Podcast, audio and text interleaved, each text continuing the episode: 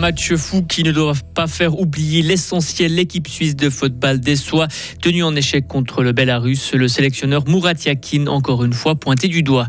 Les Jeux Olympiques d'hiver ne font plus rêver. Les pays candidats à leur organisation ne se pressent pas portillon et ils transforment le lait en fromage. Les meilleurs apprentis technologues du lait se sont affrontés ce week-end à Grangeneuve. L'automne a pris ses quartiers. Si aujourd'hui et demain s'annoncent en partie ensoleillé, c'est la pluie qui rythmera les jours suivants. Lundi 16 octobre 2023. Bonjour Vincent Douce. Bonjour à toutes et à tous.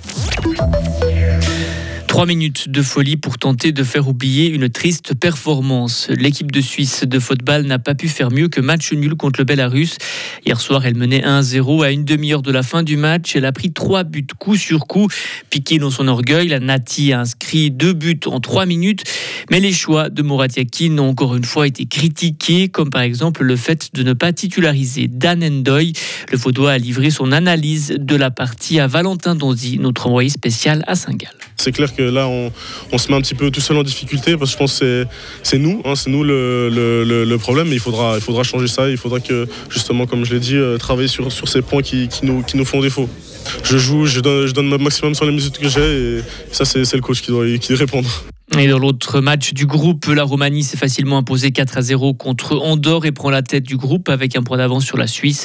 La Suisse, elle jouera encore trois matchs au mois de novembre, trois matchs pour la qualification à l'Euro 2024. Un mode rugby avec la France boutée hors de sa Coupe du Monde.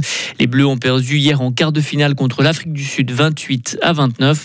En demi-finale, l'Afrique du Sud retrouvera samedi prochain l'Angleterre. Le 15 de la Rose a pris hier le meilleur des Fidji. Les Jeux Olympiques d'hiver ne font plus rêver. Et comme elle paraît bien loin à l'époque des Rasta Rockets au Canada avec leurs cheveux gelés par le froid, toujours moins de pays peuvent organiser une telle compétition, toujours plus cher et toujours moins de neige.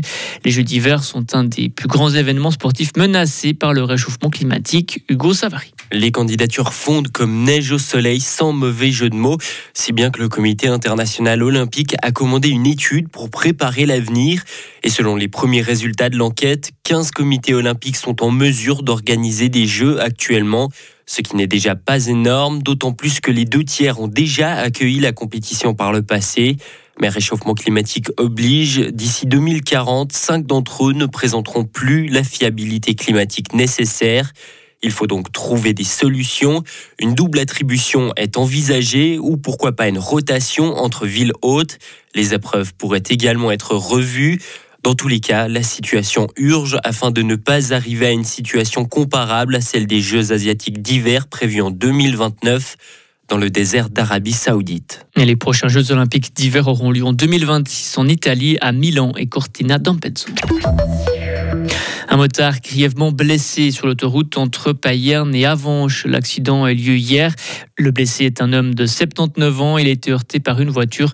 La route a été fermée pendant près de deux heures. 8000 personnes réunies ce week-end aux portes ouvertes de Grangeneuve. Elles ont profité des Regio Skills, un concours roman. 12 apprentis technologues du lait se sont affrontés. Ces épreuves leur ont permis de se défier tout en gardant du plaisir. Les précisions de Xavier Cudré-Mourou, doyen de la formation du lait à Grangeneuve. Quand ça a été lancé, euh, il y a quelques années, il y avait un peu une gêne de se dire mais qu'est-ce que je vais aller faire là? Ou bien ils se comparent un peu entre eux. Puis là, euh, après 4-5 ans, on voit déjà un autre challenge. Aujourd'hui, on voit qu'ils veulent, ils ont envie quand même d'être sélectionnés certains. Puis on voit que là, ils pas qu'ils sont moins copains, mais ils partagent moins les informations qu'avant. Hein. On voit que partager les infos, c'est bien, mais à un moment, si on veut être les premiers, il ben, ne faut pas tout dire aux autres. Et puis ça, je pense que ce côté challenge, moi, je vois comme une fierté depuis quelques années. Encore aujourd'hui, ils ont le sourire et ils sont fiers de montrer aux gens. Par contre, ce qu'on voit, c'est que c'est un concours qui doit être montré au public. On a eu des expériences où il n'y avait pas de public, c'est pas le même challenge. Parce qu'aujourd'hui, ils sont fiers de montrer leur activité. Un jury a évalué ses apprentis sur quatre épreuves. Au final, sur la première marche du podium, on retrouve une vaudoise, puis une neuchâteloise et un bernois. Ces trois apprentis ont décroché une qualification pour les Swiss Skills en 2025 à Berne.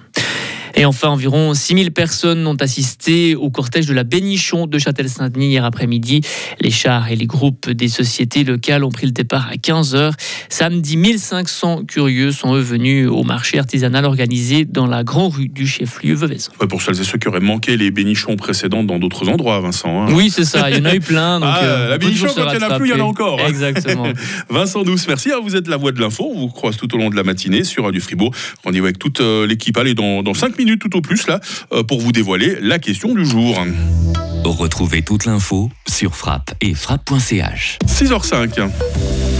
Ah, le temps ne sera que partiellement ensoleillé aujourd'hui. Hein. La journée euh, débute sous des bancs de stratus, surtout le long des préalpes. Euh, cet après-midi, euh, le ciel sera voilé par des nuages élevés, plus denses au fil des heures.